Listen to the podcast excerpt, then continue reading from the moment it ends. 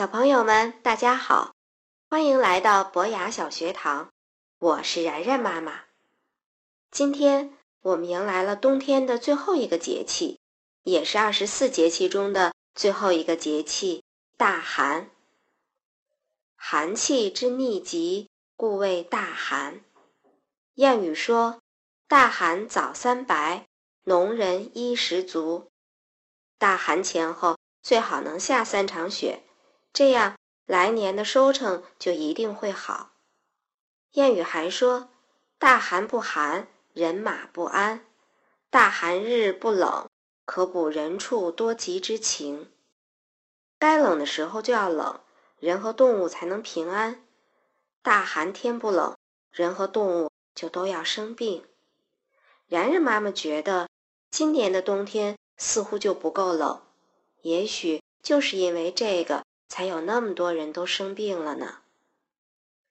中国的古人一定在生活中慢慢得到了这些经验，虽然他们的冬天没有暖气、空调，没有我们现在那么舒适，但他们肯定会更担心冬天不够冷会带来疾病。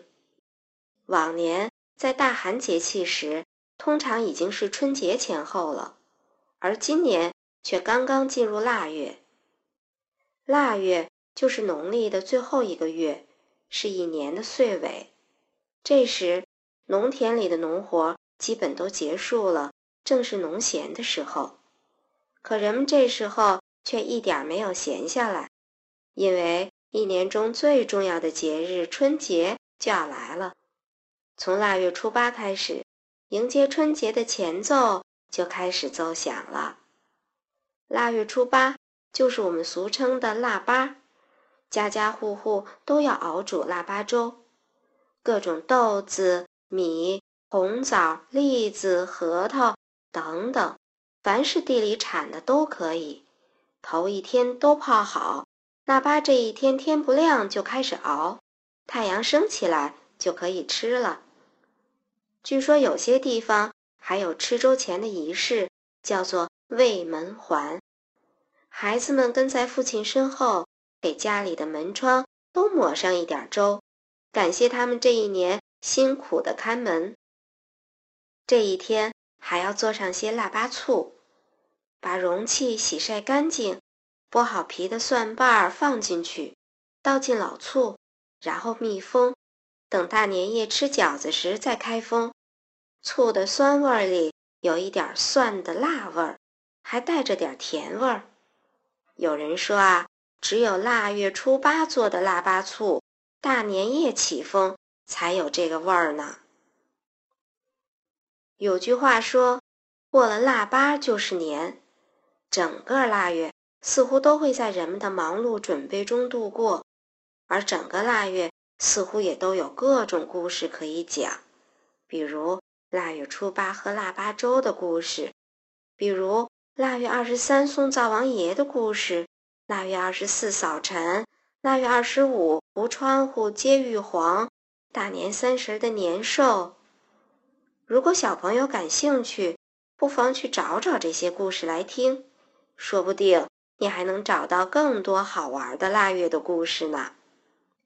在我们讲过了这么多期节气之后。不知道小朋友们有没有发现，二十四节气是根据太阳位置的不同而设定的。我们现在通常使用的纪年方式是阳历，就是按照地球绕太阳的运转周期为基础制定的。小朋友在日历上看到的阿拉伯数字就是阳历。在中国，最早的纪年方式是阴历。也就是按照月亮的月相周期为基础制定的，月亮绕地球一周就是一个月。后来，人们慢慢总结出了根据太阳变化的二十四节气，结合阴历，最终形成了我们常说的农历。小朋友在日历上看到的中文数字就是农历。当然了，如果说到这些历法，世界上还有好多好多，光中国的阳历就有好几种，一时半会儿怕是讲不完的。不过，小朋友们大概了解了这些，就会知道，二十四节气的日期在阳历中是比较固定的。比如大寒都在每年一月二十日前后，而且其实每个节气都是特指一个时刻，比如大寒就是太阳到达黄经三百度的时候。哦，你看，这确实是个。比较有趣又比较深奥的事情呢，一个节气居然牵扯着这么多事情，是不是还有什么更好玩的事情呢？小朋友们不妨也去研究一下，看看是不是会有什么新的发现。